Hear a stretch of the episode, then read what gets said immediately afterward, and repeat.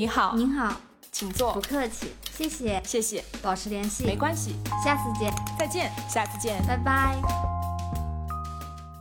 欢迎收听互不联网，我是大包。我是香菜，啊，香菜。我要和你见面了。哦，我们 距离我们一起出行的日子越来越近了，我有点激动。是的，我现在已经无心工作了，我恨不得明天睁眼就可以出去玩。就感觉这个月过得特别快，我完全没有办法想象我要跟一个呃见面不到三次的网友，然后一起出国。我觉得这是我做过其实可以纳进来比较大胆的事件之一。我觉得这甚至是我活了三十多年可以排上我的名号的最疯狂的事情之一，就是我有点超出我这个性格和我这个年纪该做的事儿的那种感觉。我们留一些小小的这个悬念在这儿，然后也请大家就是继续期待我跟香菜的一些奇妙的旅程。然后可能我们之后会在播客当中去介嗯绍我们这次怎么玩儿，然后也有可能香菜会有一些其他的形式的分享。嗯，我们会健康活着回来的。大家 你说的我都有点怕怕的？因为最近缅北的那个新闻太多了，我妈就是听完给我的第一句话都是那边安全吗？他有点担心我的人身安全。你你有没有告诉他，其实你是被这样的一个网友给呃吸引那不能去的？我是跟妈妈讲的是认识多年的，甚至是他知道是谁的好朋友，然后一起出去的。对，甚至这样的一个朋友的这种身份都已经不再安全了，因为网上也有这种被多年认识的好朋友给骗去的。所以我觉得我们俩都嗯又大胆，然后又有冒险精神，然后同时还有很强的彼此信任的那种默契。因为我一直觉得有一些朋友的这种友谊关系是通过旅行可以加深情感的，但有些可能就破裂了。就反正大家之后看我们会不会有第六期播客，应该就是能感觉到我们到底是加深了还是破裂了。就说到今天我们想聊的这个话题，也是，呃，我跟香菜都比较有触动的吧。我我不知道你嗯会不会有这种感受，因为，呃，我已经是一个三十加的姐姐了，就是嗯在我的，呃，怎么说，我的人生当中，我已经经历过很多很多不同的阶段，学生时代，然后初入职场，到现在，我可能已经是一个轻熟女性的这么一个形象。我觉嗯得跟随我这一路而来，我的朋友其实也已经不停的在换代，不停的在迭代。然后有的时候会在，嗯、某一些孤独的时候会想，哎，为什么有的朋友就渐行渐远了？莫名其嗯妙的一些曾经很亲密的朋友，一下子就冷淡了，甚至有一些就直接消失了。所以我就在想，这些年年纪上去了，阅历增加了，呃，薪水嘛 勉强也增加了，唯一下降的好像就是我拥有的好朋友的数量了。反正有的时候我会觉得有一些落寞。我的感受是一样的，因为小时候的话还不觉得，但是随着嗯年纪越来越大之后，我发现就是从以前是学校到家的两点一线，然后我们嗯变成了工作到家的两点一线，然后并且在这个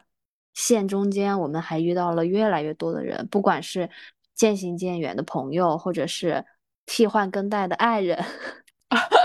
是，嗯我们我们要为了生活，然后赚钱，而且已经一定要承担起赡养父母的责任的同时，还要经营感情。朋友这个位置，它其实就会，我觉得或多哦或少会被我们忽视掉。或者说它是被一些客观因素给压缩了。就是嗯你不是不想去维系那些感情，而是你会发现你的生活留给他们的空间真的越来越少。对，我们的时间变得非常有限，然后精力也很匮乏。嗯，好像处理完自己家庭里的事情之后，你再去拿出精力去维系这个朋友，可能就会有点抗拒了。然后这种嗯时候，我就觉得在每一个阶段里，绝交变成了成年人的必修课。你的绝交打引号吗？是真的绝交吗？我不打绝，不打引号，就是我不打绝交是什么？对，字面意思。天呐，对，其实呃，你说的是绝交对吗？在我这里就是嗯断联。嗯嗯哦，然后就是他们一开始大家联系的频次是呃一周一次啊，或者是还会固定的出来约时间下午茶啊吃饭，到慢慢的可能几个月才互相寒暄一下，到甚至嗯。我我我之前有一些很好的朋友，到后面超过一年没有联系，我甚至不知道该如何去跟他开始一段对话，然后突然他就消失在我所有的列表当中。到最后的就是我们只是在蚂蚁森林当中会互相偷彼此的能量，然后我还一直在诟病说这个人每天早上偷我能量最多的就是他，到后面他已经消失了，就是完全连我的能量我也看不到他偷我了，我就心里在想这个人到底去哪儿了？他还安全吗？但是我又，但是我我甚至都不敢去呃打开微信去联系他，因为我不知道要跟他说些什么，所以真的还挺伤感的。我觉得刀我不要用友谊的刀，就蛮难过的。其实因为在我这里，友情和爱情它的位置是一样的，同属嗯同属于亲密关系，我觉得一样。他们之间除了缺少一个信誉，我觉得其他的一些情绪都是一样的。嗯，这点我倒是跟你想法不是特别一致，因为在我这儿，其实友情跟所谓的爱人之间的这种非常亲密的关系还是不一样。因为对于友情，其实我是没有占有欲的，但是可能对于呃爱人之间的这种亲密关系，我会更多的其实是彼此之间的一种牵绊、控制、占有。所以其实我一向是对友情这件事情本身看的还是比较淡的。就是我我相信的是君子之交淡如水的这样的一种关系状态。我不希望是大家一直要黏在一起，要非常清晰的知道，嗯，彼此在每一个时间段的动向啊，或者是状态，其实不需要。但是我不能接受的是，呃，有一些关系，它可能真的是就像你说的，是由于客观条件的限制，没有时间和精力去维系，它就慢慢的淡下来，因为你们之间其实没有任何的矛盾。没有任何的冲突，那这种感情我会觉得，在我这里会觉得很可惜、很遗憾。嗯，没有什么事情是突然发生的，它一定是有积累的。嗯，所以其实可能这种渐行渐远，只是彼此留给对方的一种体面的分手方式，算吗？算，因为对我友谊的一个进程来看，我发现我从小到大就是在友谊上面。所谓的断交或者是绝交的最后那一步，就是从激烈的争吵，然后撕两个人撕破脸，到现在的绝交是最后默不作声的渐行渐远，见无 书。然后这个无书是嗯，无书是性，无书无书哦，就渐行渐远，见无书。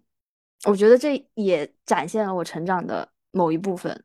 对我，我听起来我就觉得你好像。更能控制自己的情绪，以及用一些更能保护自己的方式在处理友谊的关系，是这样。那你有非常深刻的这种绝交和断联的这种案例想分享？我我特别好奇，因为我觉得你的一定很抓马，一定比我的抓马。就为什么能和大包就是 这么冲动？你一问完我，我第二天就好，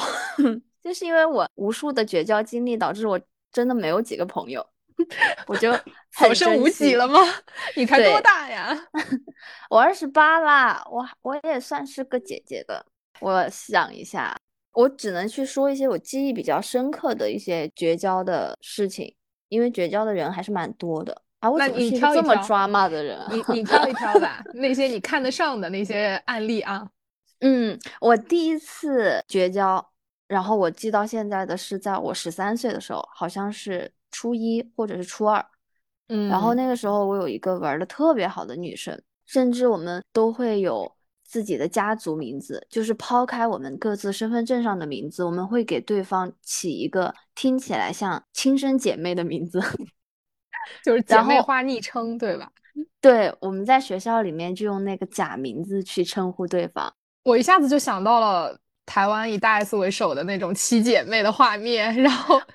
还有排名，还有内地的那个泰迪姐妹团，对吧？大家在这个家族当中各司其职。然后中间大家就是因为都是第一次学着学着交朋友，然后互相怎么关心对方。那个时候对交朋友的概念就是我要跟你一起上厕所。然后，如果你没有跟我一起去上厕所的话，你就是变心了。对。然后每天要很大声的告诉对方你是我最好的朋友，就最好那两个字变成就变得后面变得特别廉价了，因为那个时候年纪小嘛，天天都说，天天能说五十遍。那就是在，就这种表达其实很真诚啊。对，但其实你说我现在回过头来去想，我那个时候的自己是真心的吗？我觉得好像也不我觉得是，为什么不不是是在一定的环境和氛围下面，你必须那么说，你不那么说，好像你就会没有朋友了。啊，就是你不合群了，然后你就对变得格格不入，你一定会很快被排挤，被你这个团体排挤。是的，到后面我可能就是慢慢的有点淡出我的姐妹团的那种感觉的时候，嗯，里面的老大那个大姐，她做了一件就是非常伤我心的事情，她偷偷的跟全班同学讲说，谁都不允许跟三三说话，谁要是跟她说话的话，就罚十块钱。那这个有嗯导火索吗？就为什么她有这样的一个说辞呀？因为我慢慢退出姐妹团之后，我开始跟当时的班长玩的比较好一点了。哎呀，你背叛了你的大姐，对吧？对，在她的视角里面，我可能就是背叛她了。嗯，我一开始是不知道她在班里这么说的，是突然去上学的时候发现我旁边桌的男生，我问他问题，他不回答我。然后另一个可能嘴不是很严的男生就说那个谁谁谁说了刚刚的那些，嗯，我当时心都碎了，因为我那个时候还是比较懦弱，就觉得你没有我这个朋友的话，你还有那么多朋友，那姐妹团里还有老二，还有老四、老五呢，对不对？那说不定你是他最疼爱的那个三三。嗯，他的占有欲，其实我现在去去想的话，我觉得我是可能在他心里当时最重要的那个朋友，但是他不嗯知道如何去爱我和和我做朋友，他就必须用那种很极端的方式对，来去表达他对我的一个占有欲。那个时候我们还在用小灵通，姐姐肯定知道小是的灵通这个东西。嗯，我没有忍住，我就给他发短信，我就说你为什么要这么做？然后他就跟我道歉，他说对不起，我就是真的只有你这个好朋友，你是我唯一最好的朋友。我说那其他人呢？就所谓的老二、老四、老五，就他怎么 无形之间又又得罪了你们团里边的其他姐妹？他这样子真的好吗？对，然后到后面我就有点不太理解了，我就会觉得，因为每个人在每个人面前说的话都不一样嘛。对，你会不会质疑他对你的这样的一种所谓的表白，就是你对他的重要性，你会相信吗？我不会相信，我那个时候已经质疑了。我说哦我就是说我不要跟你再做朋友了。因为你觉得他对你的所谓的那些就是呃重视疼爱，你觉得不能已经不能承受他的这份独爱了，对吗？会不会很有压力？因为你一旦不跟他好，他就要让你呃，就是让全世界去孤立你。对，姐姐，你说到重点上了，就是他其实我跟他的互相的关系最伤害我的就是，只要我做的不是他想要的那个方向的事情的时候，他甚至就会开始攻击我。这是当时的我就觉得开始有点害怕的一个，我有点害怕这个人，所以我就不想再和他做好朋友了。啊，我还是蛮勇敢的，我就是直接去在联系方式上面去告诉他，那他有为难你吗？他没有，哦，他非常难过他就真的很哭了他就哭了。然后我我是那种一听到别人哭我就会内疚的，就不管我到底有没有做错事情，嗯，我内疚了好几天。但是也确实，就慢慢的，大家可能在一个班上，就是就很礼貌的遇见了，点一下头，不再像之前那么亲密了。这是我第一段最抓马，就是最热烈的友谊。就那你觉得他给你留下的，或者能给你产生的，在你青少年时间嘛，因为十三岁最大的嗯影响是什么呀？我开始有点儿意识到，就是占有欲是一件好恐怖的事情，它在我心里埋下了一个小小的种子，就导致我之后开始交朋友遇到的每一个人，我我会有一个小我在想，他应该不会是像之前那个朋友那种类型吧？嗯，他会你会特别注意这件事儿，就是这个人的嗯人格当中有没有那种极端的占有欲，一旦一旦有的话，你可能会尽早抽身，因为你对这个东西会比较敏感了。我我倒也没有那么聪明，就是一旦有了之后，就只能光顾着害怕了，但是又忍不住的还是想继续做朋友，因为毕竟被首先被吸引了，他没办法一开始就告诉我我是那样占有欲极强的控制狂哦，对吧？那我现在能理解了，为什么这么多这么极端的占有欲的人，他还能有朋友，就说明像你们这样的人，其实想离开又又受制于离不开的人还是很多的。其实我想到你刚才说的那个大姐大，她很像以前就是我们就是初中那个学生时代，每个学校或者每个班级都会有的校霸。对他人缘特别好，男生女生都喜欢男生女生他都会喜欢他，他在后面有一堆小迷妹、迷弟之嗯类的，然后看起来呃又洒脱又大方，然后嗯也有可能他学习成绩也很好，那就会给他再增添一份人格魅力。力可能老师也很喜欢他，那这样的人其实在学校里，我觉得是无敌的存在。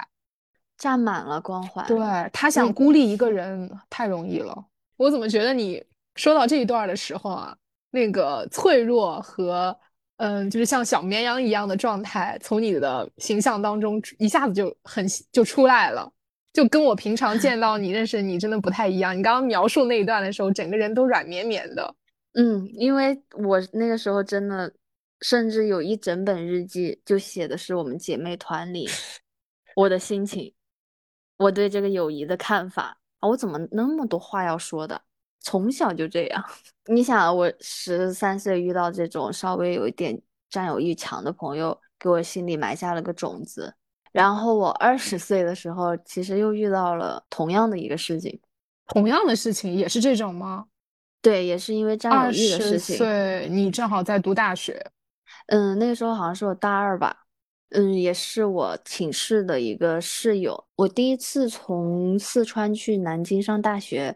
在寝室里面见到他的时候，我从来没有想象过说一个十八岁的女孩儿可以那么成熟，然后她成熟到我下意识就会把她当成姐姐一样，嗯，她会给我一种安全感。然后在这种安全感上面，我们就慢慢的成为了好朋友，然后一起每天吃饭、上厕所、洗澡，参加一个社团。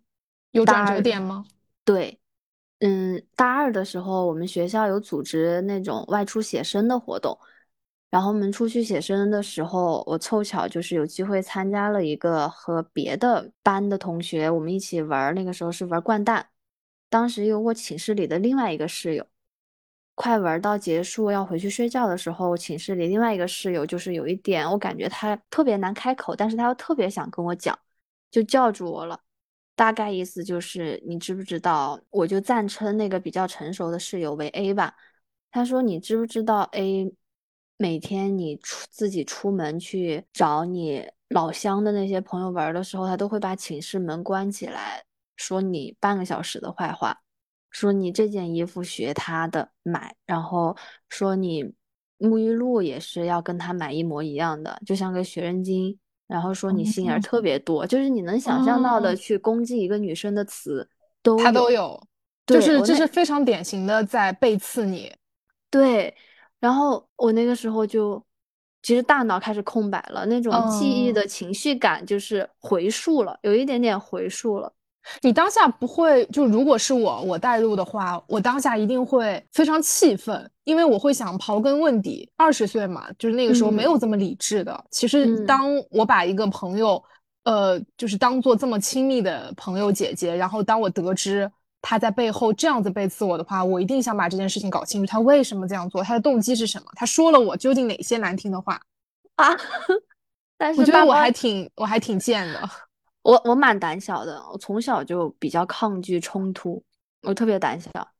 我那个时候开始就是第一反应是，是不是我我跟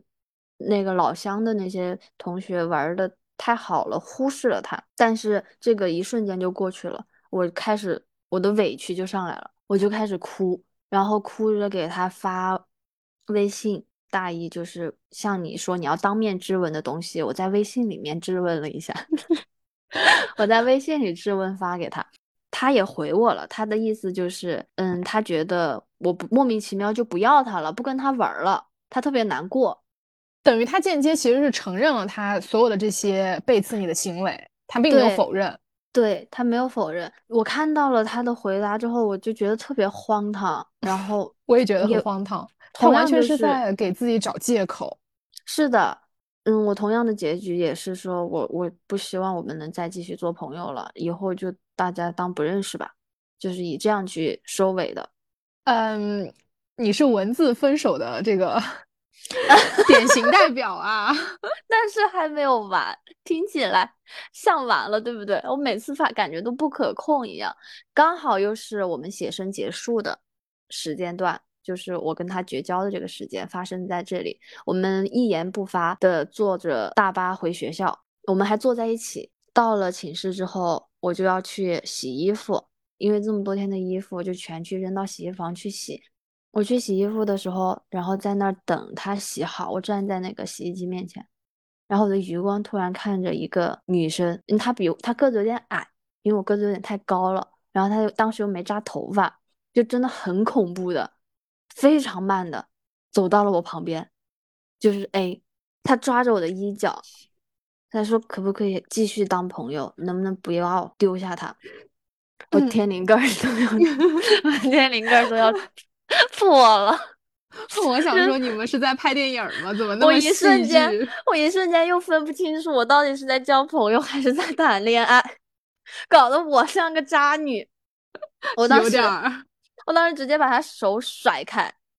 但是他小小的个子，好大的劲儿，他只有七十几斤，但他那天的劲儿特别大，他死死的扯住我的衣服，然后我很想哭，因为我是没有办法，我那个时候的能力表达能力非常差，我没有办法当面和他去讲清楚我内心受到了什么样的伤害，我想要一个什么样的结果，我是没有办法说话的，我必须要打字才能告诉他，所以那那个时候我只想逃。我是一七二，然后他是一五八，我们俩这样的一个身高差在嗯洗衣房里面，嗯，我愣是没甩掉他，他的手就像粘在了我的衣服上，就导致宿管阿姨她听见动静了，她过来看的时候，她以为我在打他，宿管阿姨在尖叫就喊着我的名字说：“你不要打架，你放开他！”我整个人更委屈了，我当时是觉得，我觉得我是被打的那个，我觉得我在被控制着。然后宿管阿姨就把我们俩扯开，扯开的时候，我把那个洗衣就想装洗好的衣服那个头往地上一扔，然后就跑掉，然后就跑去找了我老乡的宿舍，然后一进去我就开始哭。你自己听听你上面的这一段陈述，是不是特别像分镜脚本，特别像赵薇的那个《致青春》？学校在那个洗水房，因为你刚刚说的那个洗衣房，那个电影当中嗯也有那么一段，然后冲突和 drama 的戏份都在那里，所以你两个人打的难舍难分，然后还有人劝架，我觉得真的太有意太有意思了。我听上去真的很像是两个年轻人，然后的爱情故事，对吧爱恨 情仇。但是真的没有打架，真的只是一个想逃，一个不让他逃。嗯，你逃我追。然后到后面就是我成功逃了之后，我又给他发了大长段，意思就是表达不要这样，我非常难过，再也不想见到你了。香菜，你适合就嗯是、呃跟别人做线上好朋友，就是你的文字力量太强大了，然后就不要有线下的这些所谓的冲突和见面，就是就文字聊天就好了。但是那是之前了，我现在现在再也不能这么，说，我的第三个故事 也在打我的脸。你今天是呃香菜私密故事、独家故事大放送啊。但我确实现在的一个表达能力是比之前好很多的。我之前是屁都放不出来一个，就只能把脑子里想的东西记住，然后写下来，但是怎么都没办法用嘴巴说。那你觉得你每次嗯、呃不同的年龄段经历的这些绝交的事件，以及和朋友之间的爱恨情仇的拉扯，嗯会让你在人格上、在性格上以及为人处事上变得成熟吗？会促进他的这个成熟吗？不会，那你属于屡教不改呀。嗯，就所以你第三个故事难道是前两个故事的加强版吗？嗯，我觉得也，我觉得是各方面都是加强版。那我们一起听一听吧，我们听听香菜第三段是怎么被虐的哦，第三段的绝交课呢是发生在二十七岁。啊？每七年一次断交，你这是安排好、计算好的吗？那些小小小的绝交，我觉得都不值得提，啊因为他们啊没有办法带给我就是记在心里的那种值得的感觉。我觉得这三段是会对我情绪，对，会对我情绪产生冲击的。我二十七岁的这位渐行渐远、见无数的朋友，是因为什么呢？他其实在我这里，我特别的敬佩他，我觉得他是我没有见过的聪明人。嗯哼，然后导致我一开始的时候就会投入非常多的情感嗯，去和他相处，然后去经营和他的关系。在这段关系一开始的就是建设当中，你的心态会不会带着一丝丝？我不敢揣测啊，我只是嗯跟你一起探讨心境的这种变化。你一开始的心态会有一种小小的自卑，然后希望通过你的对这份感情的投入和经营来吸吸引他，来获得他的垂青，有这样的一种感受吗？其实是相似的，虽然不能这么说，就是有相似的点。是我认识他的时候，是我情感受到重大创伤的时候，那个时候、哦情感低谷的时候，对，那个时候我觉得我在世界上孤独的要疯掉了，我什么哦东西都想抓住，我需要有一个人拥抱我，我需要有一个人爱我，然后能看见我，他刚嗯好就是那个人，我就死死的抓住他。你觉得他有给你提供你想要的，或者你当时需要的情绪价值吗？他是有的，并且给到我非常多且温暖的情绪价值。哦，当时他是救赎了你，对吗？是的，但是到后面为什么就是前面这么好的一个关系还是会绝交，然后并且是我嗯主动离开了他。每次都是你主动啊，Oh my god，你倒是清醒的很及时哦。你这样讲我好自私哦。没有没有，实你是一个我又是内向又自私。自我界限很分明的人，其实你会活得非常洒脱的，你不会一直沉溺在这种你可能觉得不健康的关系当中。没事，你继续说你们是怎么就是我发现这个关系不健康了。哪种不健康？嗯，就是我有点害怕了，因为我们俩其实发生过很多次巨大的争吵，但现在的我其实是不害怕跟朋友之间争吵的。我觉得有争吵才会有沟通，才会有更鲜活的两个人的形象。对我非常赞同。巧就巧在我每次跟他的争吵完后，我都会感觉自己被伤害了。首先他特别能讲，其次就是他可能会太坚定他自己的观点，从而来否定我这个人。他的观啊点非常具有攻击性，直接是爆发的一次争论是去年的一个社会新闻，关于一个上海的社会新闻。啊，嗯，然聊懂。后，嗯，然后我们俩在一个，其实现在我想想看，很小的一件一个观点，就是你们在一些社会议题上产生了不可调和的这种观念上的差异，或者是三观上的差异。对，我当时可能就是，可能也是时间比较晚了，那个时候也是已经是深夜到不能再深夜了，第二天太阳都要升起来的程度了。我没有精力去和他完整的阐述好我的观点，因为不管是谈恋爱还是说你和朋友之间，你只要敢表达，那你就一定是会有误会。嗯，所以有时候要及时纠正自己表达的东西。但那个时候我已经没有力气去完整的去再怎么修缮一下我的表达，但是可能他就还在不停的把他的观点扔给我，扔给我，扔给我的时嗯。候，我就感受到了一种压力、压迫感惧，嗯。对，就是扑面而来的压迫感的时候，可能就是这些压迫感多过于了我对他的爱意，然后会让我重新去思考，我是否有没有足够强的心理承受能力，去再和嗯他维嗯持很深刻的一段关系，所以我嗯选择了离开。呃，我可以这么理解，就嗯这位朋友他是那种，就是即使在发现对方的观点和自己有差异的背景之下，他要做的是完全需要说服对方，让对方最终能够被说服，然后同意自己的观点才罢休的那种人。我觉得也不是，但是他一定会百分之百的去表达清晰他自己的观点，但是这种观点，这个时间线有点长。但这种观点是不是在你看来，它可能并不是三言两语，或者是通过只是一些观点的输出，大家就能够调和的？因为它可能在我理解是一个更加大的这种呃世界观上的一些很本质的差异。那我认为像这种东西，它其实真的不会在短时间内就可以去扭转。对，因为我们俩就是底层的最大的一个不同，就是用他的话说，就是三观不合。但是嗯对我而言，就是三观不合没有问题，因为只要这个人道德没问题就可以了。他不在法律边缘游走，他不触碰法律，他不伤害别人。这点我跟你完全一致，就是我认为其实做朋友，就是或者说是选择交朋友的原则，其实不应该把就是三观一致作为一个筛选机制或者筛选标嗯准。那样子的话，其实你认识或者你结交所有的人都无非是自己的分身，其实很很有局无趣的限，性的很有局限性的。所以你们真的就因为这样的一次争论就没有后续了吗？后续就是各自给对方写了一封告别的文字吧。很难过的，因为毕竟已经这个年纪了，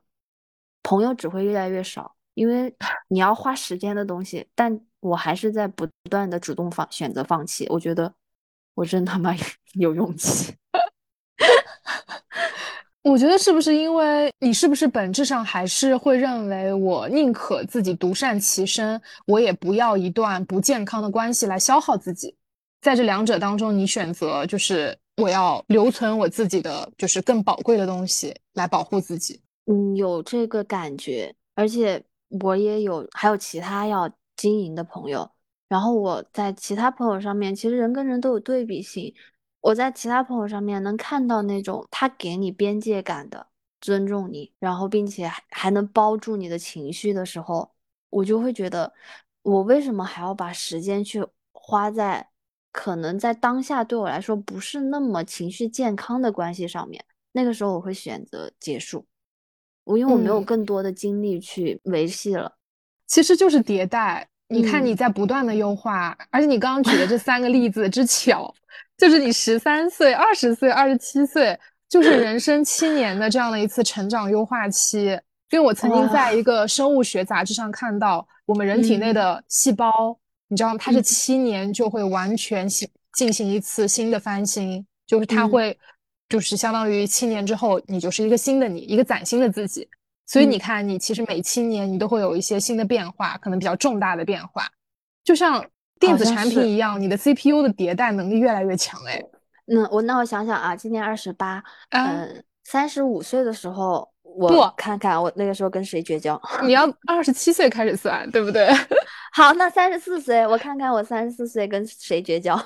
而且你刚刚说，就是你的朋友虽然在越来越少，就有一些呃被你呃主动放弃了这些关系，但你还有新的关系在弥补啊，比如嗯。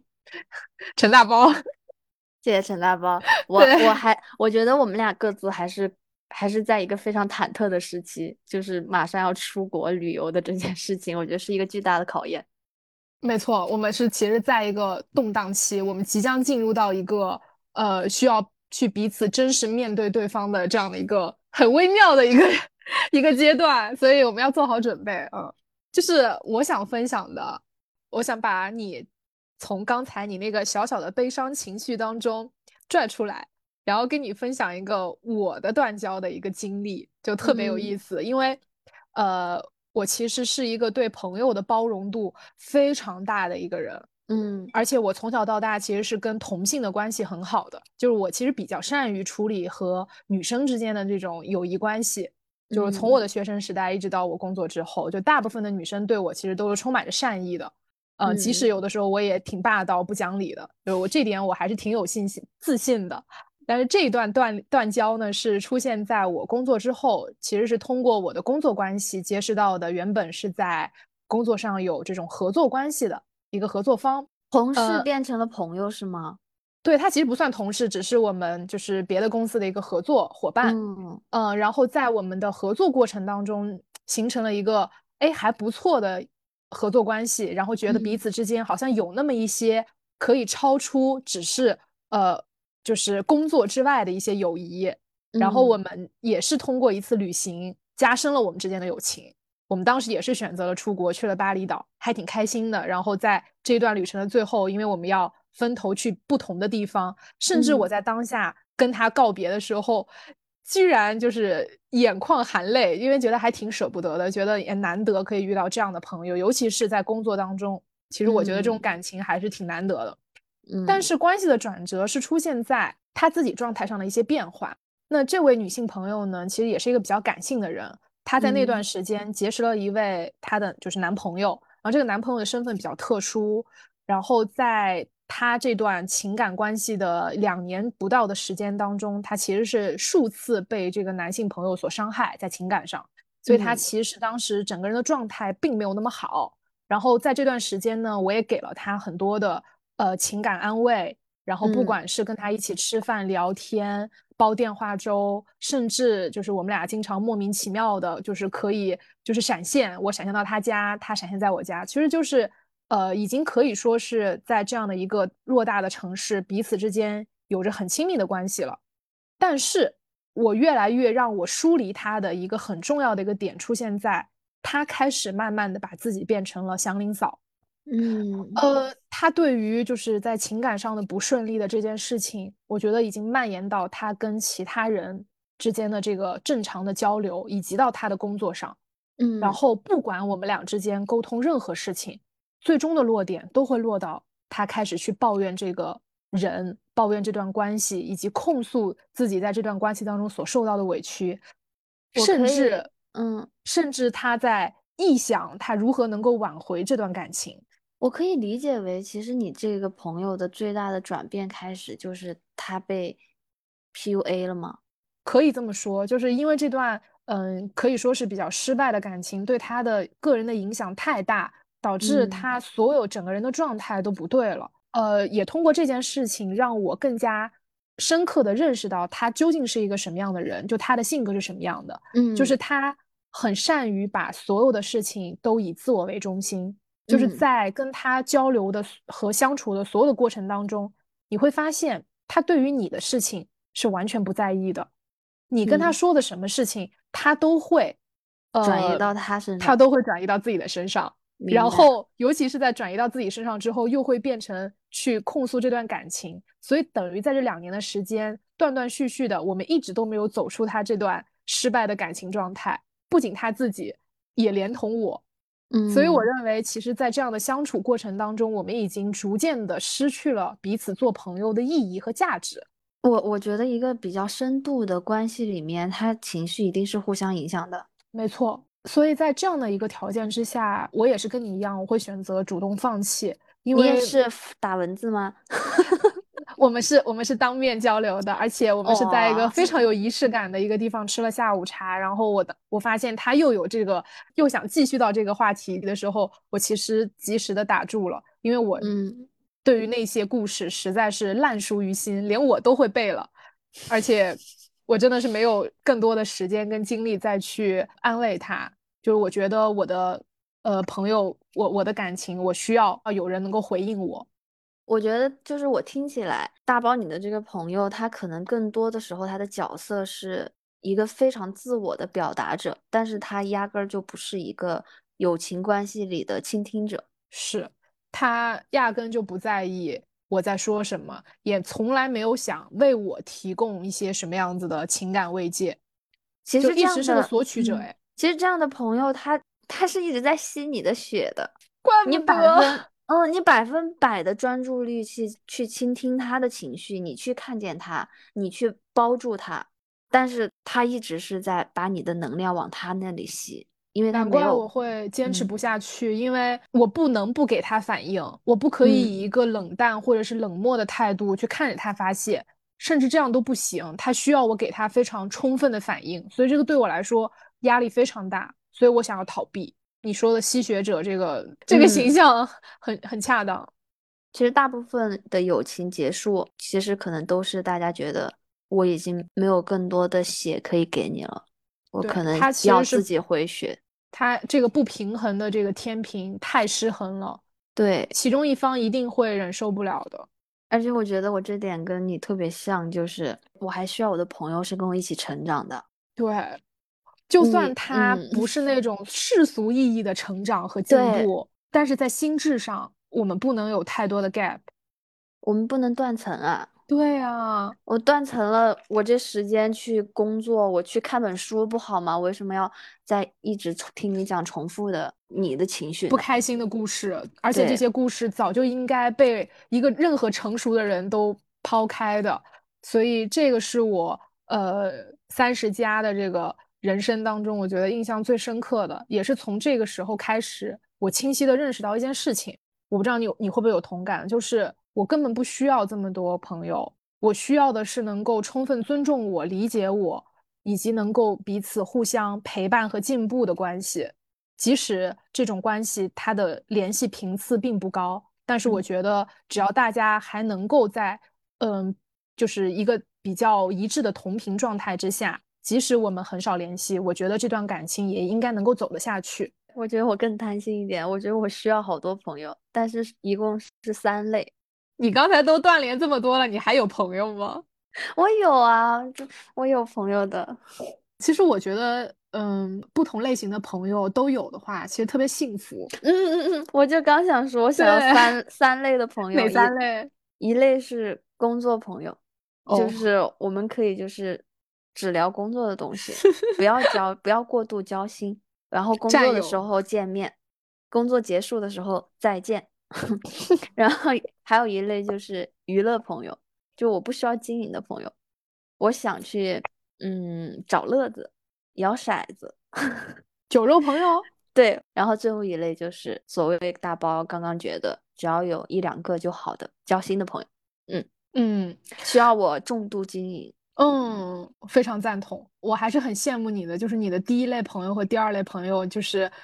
你可能都还挺丰富的。就是我可能比较多的是第三类朋友，然后这样的朋友都是我从非常年少的时候一直维持到现在的，然后我也很感激他们，也跟我有同样的这种心态，愿意继续在这段关系当中投入自己的情感和精力。因为呃，有些话其实我们都没有像今天一样说的这么清晰，但是嗯好像大家内心当中都有那样的一个共识。可是我听完你说的我，我才是好羡慕你，因为啊首先我哪有什么工作朋友，我单位就三个人，其但是次你的呃，你的客人他们会成为有可能成为你的工作朋友吗？我感觉我的客人们他们的生活都好丰富啊，他们可能都不太想和我过多的一个接触吧，我也不明白。然后其次娱乐朋友。起初还会找我摇骰子，然后到后面发现我十一点半以后就睡觉了，他们也再也不找我了。所以你看，作息生活、作息时间表一致都那么的重要。所以其实我就只有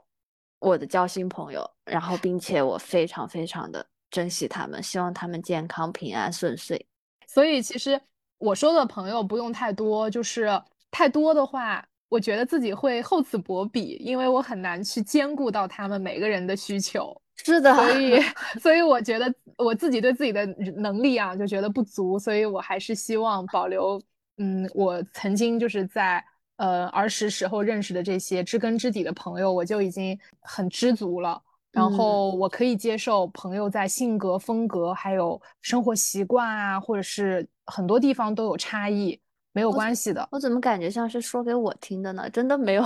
真的没有点我的意思吗？对啊，我我你你就是其中之一啊，因为我们俩的风格和习惯，包括职业和环境嗯都差别很大的。对但是通过我们这段时间的接触，还有这么深度的一些交流，我们俩的观念和共识，我觉得还是比较一致的吧。其实我会更期待那些不一致的东西。嗯，那就只能通过旅行看看能不能凸显出来了。所以我需要大包有更多的信心去放到这个旅行上面，就是不管我们俩中间出现了任何冲突，一定要去正面解决。放心，我们主打的就是一个互相包容。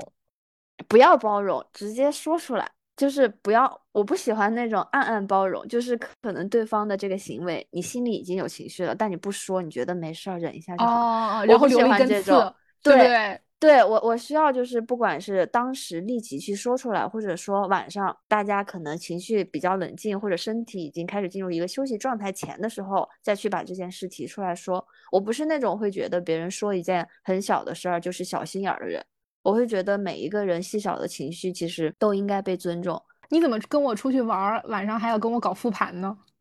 也不是这个意思，大宝，不是这个意思，我只是说万一，万一兜了我一个小幽默，真的。哦，吓死我了！哎，万一我我我突然想到一个，我要点，我一定要跟你分享，就是我还有一一类人，或者说是一类朋友，是我非常不能接受的，就是嗯他们总会把我朋友怎么怎么样，我有个朋友怎么怎么样这种嗯话非常随意或者是轻易的挂在嘴边，就是给给别人一种错觉是所有他认识的人都是他的朋友。但是随着我自己的就是阅历的增加，我是能够很清晰的认识到，你认识的人，或者说跟你有过一些浅嗯交流的人，是绝对称不上是你的朋友的。这中间这两个名词中间有着本质的差别。如果你很随意的把所有你认识过、打过交道的人都能够纳为在朋友这一栏的话，其实我嗯认为这样的人是不值得信任和依靠的。就是他们的靠谱程度，我真的存疑，打一个大大的问号。你刚刚说这类人，我觉得特别多，就是很多我有一个朋友怎么怎么样，对，他们其实不仅是在提和自己可能真的是很亲密的朋友怎么怎么样，或者是点头之交的人怎么怎么样，他们提出来这个话的目的，其实只是为了彰显他自己和拥有这样成绩的人同等优秀。他是在暗哦示着嗯这样的一种情绪，因为仿佛这样讲的话才会表达出来，我不差，所以我才会认识这样的人。然后我之前是有一次看到哪本书里有一个小 tips，我觉得特别好用，就是但凡你听到有一个人这么去说的时候，你不要去接，不要去附和说哇好厉害，怎么怎么样，你可以反问他，那你有从这位朋友身上学到什么优秀的地方吗？或者值得分享的优秀的品质吗？或者技能？你直接去尬住问他。对，因为如果说，因为我们也不排除是有的人他的这个开场白就是这个，但是他是很真心的要分享 这个事情，嗯，其实可以进行一个筛选。你问完他能去很真诚的答出来的时候，我觉得也是在给自己做一个嗯判断，对，对其实答案就有了。他们并没有理解朋友这件事情的重要性，朋友的嗯本质。这些所谓在他们口中的朋友，无非就是他们自我形象的一个附庸品。是的，他要还是说，其实友情跟爱情也是大家要一直学习的课题。没有嗯说友情的关系会比爱情更简单，因为网上大家天天都问的是失恋了怎么办呀？失恋了怎么走嗯出来了呢？那其实我想说，你绝交一份友谊走出来其实也非常难的，怎么就没有人去问我绝交了，我好难过，怎么样才能走出来？大家其实好像都在逃避一些你要在友情上去面对的课题和困难。对友情这件事情会被大家呃习惯性的忽视。嗯，我们对于自己朋友的这个需求，其实是会做取舍的。就像你说的，你甚至把你的朋友进行了分类，其实你从本质上你也就知道，有一些人他只能够给你提供其中某一部分的价值和需求，可但是你对他也就足够了。我跟交心朋友绝交的时候，我真的缓好久好久，我就跟失了一场恋一样的难嗯，因为你 all in 了，你全身心投入了。对，嗯，我认为每个人还是一定要去回溯自己的个人经历，你可以从中找到属于你自己的东西去成长的。但是我们现在应该更从容了吧？就是友谊的这这艘，不管是小船还是大船，嗯，对吧？不管它是就是公园里的这个小游船，还是泰坦尼克号，翻了就翻了吧？你说呢？换一条船呗。对，咱们再登另外一条船吧。主要咱们现在这个年纪，能找到一个游很久的船，其实也是很难的事情。又是看一些经营，也是看一些缘分。还是要珍惜。嗯，有一些人就是他悄悄的跟你的生活告别，告别了，然后甚至在你毫不知情的情况下，这个人就走远了，走失了。就是回过头来去想一想，我突然想再去追溯这个人的动态的时候，我会遗憾，我是不是在某一个时间段应该给他给他更多的联系，更多的关心？可能他在某一个时间其实特别需要我，嗯，所以在我们能力范围之内，给自己的朋友更多的一些关爱，呃，情感慰藉，我觉得就是彼此之间能够有机会救赎的话，其实是一件很温暖的事情。是的，不要留太多遗憾。我们多把眼光或者还有一个专注力，其实放到身边最真实的这些人身上的时候，你绝交起来也会更有勇气的。是，虽然和我觉得你已经嗯努力了。没错，虽然我和香菜是看起来很洒脱，呃，小船翻就翻，但其实我们俩最 核我现在还在为这个船对哭泣。对，没错，就是我们最终想要回嗯归到的 一个原点，我们俩很一致的一个点是，呃，这样的事情当然是尽量不要让它发生，因为它的后遗症、它的这个呃连锁反应各方面其实是很强烈的。我们希望我们能嗯够跟我们的朋友，嗯，就是在能够经营的情况之下，这份感情是长期的。希望大家是永不失联的朋友，不要像不要像我这样，就是在任何一个有可能的情绪下面就开始为翻掉的那些船鸣丧钟啊 非常难过。我现在觉得这期播客把我聊的好，好 想 emo 了吗？好想把船给炸了。